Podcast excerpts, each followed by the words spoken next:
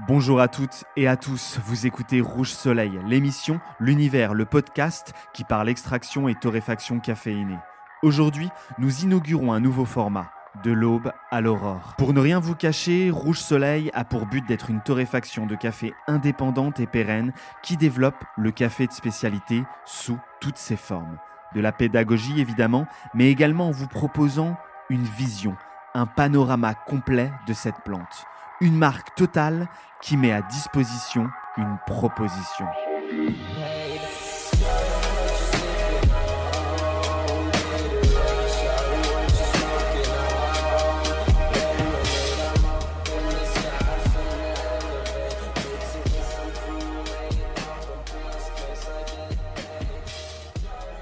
Boire un café, ce n'est pas que s'en tenir au geste, c'est également un choix, votre choix un acte politique, une conviction. Existe-t-il de meilleurs ou de moins bons choix dans la vie?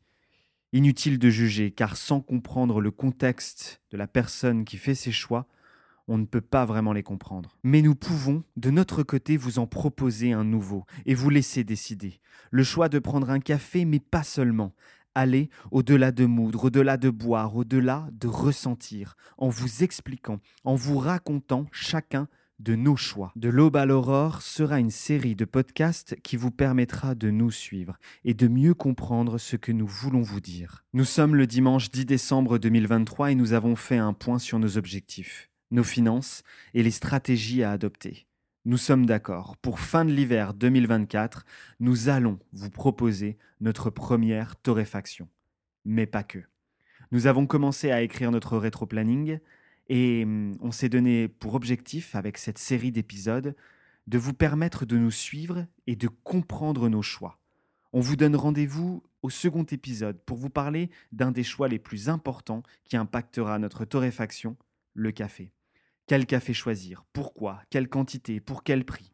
Le choix du café déterminera beaucoup, beaucoup, beaucoup de choses. Et il ne faut pas qu'on se loupe.